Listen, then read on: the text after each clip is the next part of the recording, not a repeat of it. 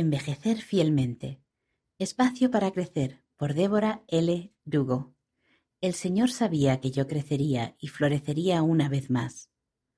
Habían pasado varios años desde que mi esposo Gerald había fallecido. El cáncer había llegado de manera rápida y agresiva y en tres meses había partido. Estaba pensando en él mientras trabajaba en el jardín. Mientras trasplantaba una planta tuve un pensamiento. Antes de que yo interviniera, la planta estaba bien, estaba en casa, en la maceta en la que ya se encontraba, pero no estaba floreciendo. Yo sabía que si no la trasplantaba en algún momento, lo más probable era que dejara de florecer y tal vez incluso que dejara de crecer. Ciertamente no sería capaz de dar lo mejor de sí misma. Así que decidí darle a la planta espacio para crecer al trasplantarla a una maceta más grande. No se trataba de una maceta enorme, solo tenía unos cinco centímetros más de diámetro.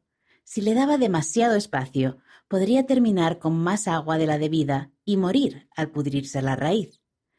Esperaba que la planta tuviera algunas dificultades al tratar de adaptarse. Había estado bastante cómoda, toda ajustada en la maceta, y se había acostumbrado a ella. No sabía que el cambio la ayudaría a seguir creciendo, necesitaba nutrirla dándole la luz adecuada, el agua y los nutrientes adicionales necesarios durante ese tiempo de adaptación. Sabía que con el tiempo crecería y florecería de nuevo. Al pensar en mi vida como viuda, me di cuenta de que yo era como esa planta. Había estado cómoda, me había ido bien. Pero cuando mi esposo falleció, escuché al espíritu susurrarme que estaba entrando en una nueva etapa de crecimiento todavía tenía cosas que debía aprender y hacer en esta vida. Durante los dos años siguientes, otros siete hombres de nuestro barrio también fallecieron.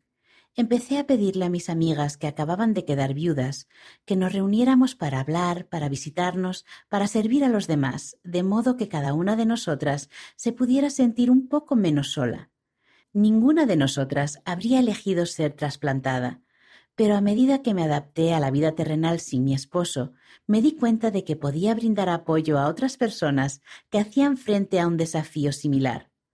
También descubrí que había muchas oportunidades para pasar tiempo con mis hijos y nietos y asegurarles que por medio de la expiación de Jesucristo, en la vida venidera nuestra familia puede volver a estar junta.